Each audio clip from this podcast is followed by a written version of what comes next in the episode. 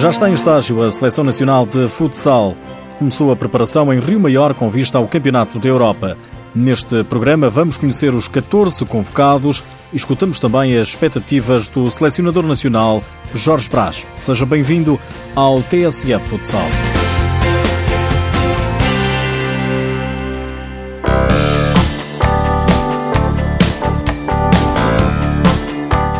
Começou a longa caminhada para a obtenção de um sonho de Portugal que tarda em chegar, conquistar um troféu que nunca foi conquistado.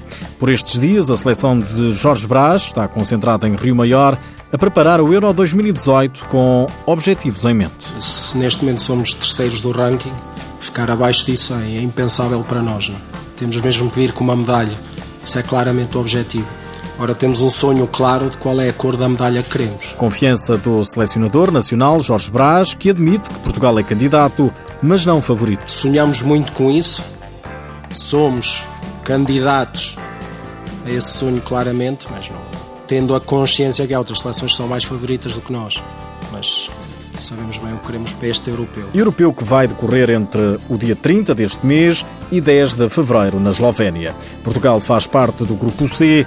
No dia 31 defronta a Roménia. A 4 de fevereiro mede forças com a Ucrânia. A Roménia já, já são velhos conhecidos, não é?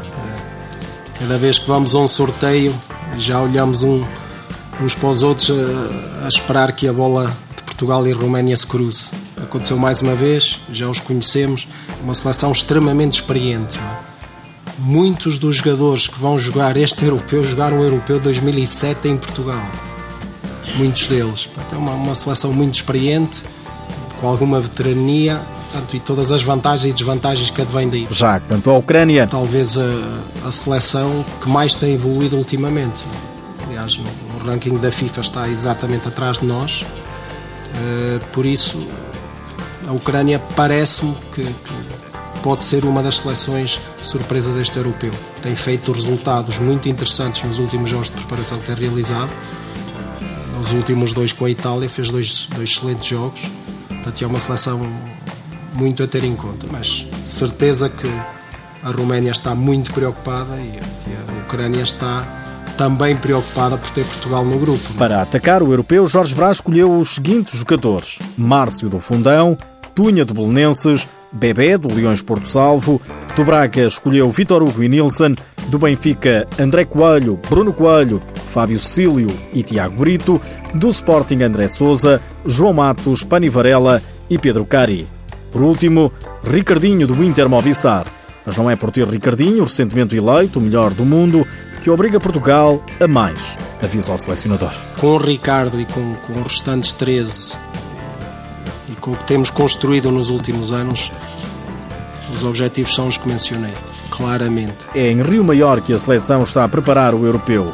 Lá vai ficar até partir para Ljubljana e antes ainda faz dois encontros de preparação. Portugal joga dia 25 com a Tailândia, às 8h30 da noite, e logo no dia a seguir, à mesma hora, joga frente a Marrocos. Os dois jogos são em Rio Maior e têm transmissão televisiva na CMTV.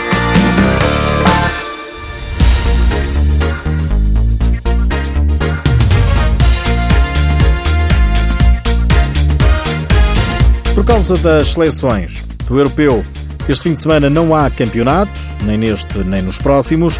A Liga Portuguesa vai parar e só regressa no dia 24 de fevereiro. Antes do campeonato, ainda se jogam os 16 avos de final da Taça de Portugal, estão marcados para 18 de fevereiro.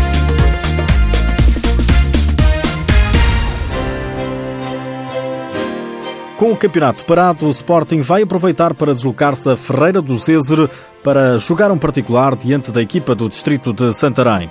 O jogo está agendado para dia 28 de janeiro, é às 6 da tarde. No mercado, vai-se mexendo o Belenenses. A equipa do Restelo garantiu a contratação de Esteves, ala brasileiro de 34 anos, ex-Ioca, que em Portugal teve passagens por Fundação e pelo Fundão. Ramada, que se encontra fora de Portugal desde 2011, esta vez vai aterrar na Grécia. Vai reforçar o AEK Futsal.